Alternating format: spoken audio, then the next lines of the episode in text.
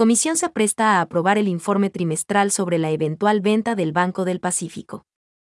La Comisión de Régimen Económico sesionará este miércoles 25 de mayo, a las 10 horas 0 minutos, con el fin de analizar y votar el informe de seguimiento al proceso de valoración, desinversión y eventual venta del Banco del Pacífico, en cumplimiento de la resolución del Pleno de la Asamblea Nacional, del 2 de febrero de 2022.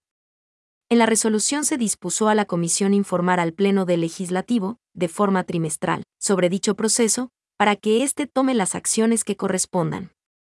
Sobre el tema, la Mesa Legislativa oportunamente solicitó información a las autoridades del directorio de la Corporación Financiera Nacional, Superintendencia de Bancos, Banco del Pacífico y del Banco Central del Ecuador, quienes también fueron citadas a la comisión para que respondan inquietudes de los legisladores. Con los datos recabados, la mesa legislativa elaboró el informe borrador que será analizado este miércoles, 25 de mayo y, luego de su aprobación, será entregado a la presidencia de la Asamblea Nacional para que sea puesto en consideración del Pleno de la legislatura.